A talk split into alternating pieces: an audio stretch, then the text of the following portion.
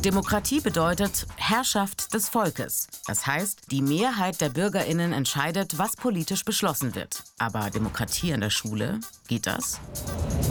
Schülerinnen sind an normalen Schulen zwar in der Mehrheit gegenüber Lehrkräften, in Entscheidungen eingebunden sind sie aber kaum.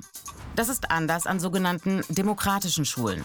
Das sind Alternativschulen, also Schulen, bei denen besondere Bedingungen gelten. Viele Belange des schulischen Miteinanders werden basisdemokratisch geregelt.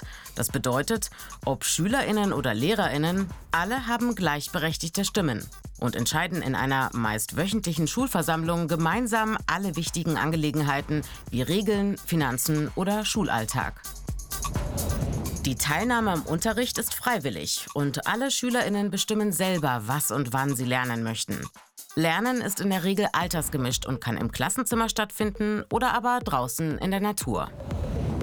Alle Schülerinnen können sich frei an der Schule bewegen, solange sie nicht gegen Regeln verstoßen, die sie gemeinsam beschlossen haben.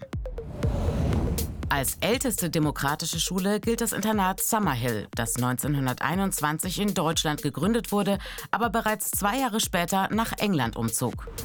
Der Gründer A.S. Neal hatte eine starke Abneigung gegen die damals üblichen rauen Erziehungsmethoden an Schulen.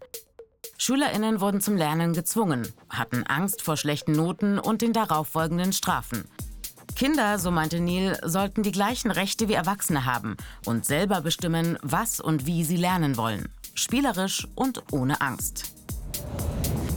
Ziel von demokratischen Schulen ist es, dass alle Schülerinnen zum einen ohne Druck und ohne Zwang ihre wirklichen Interessen und Begabungen entdecken und zum anderen lernen, in einer Gemeinschaft selbstverantwortlich und solidarisch zu handeln.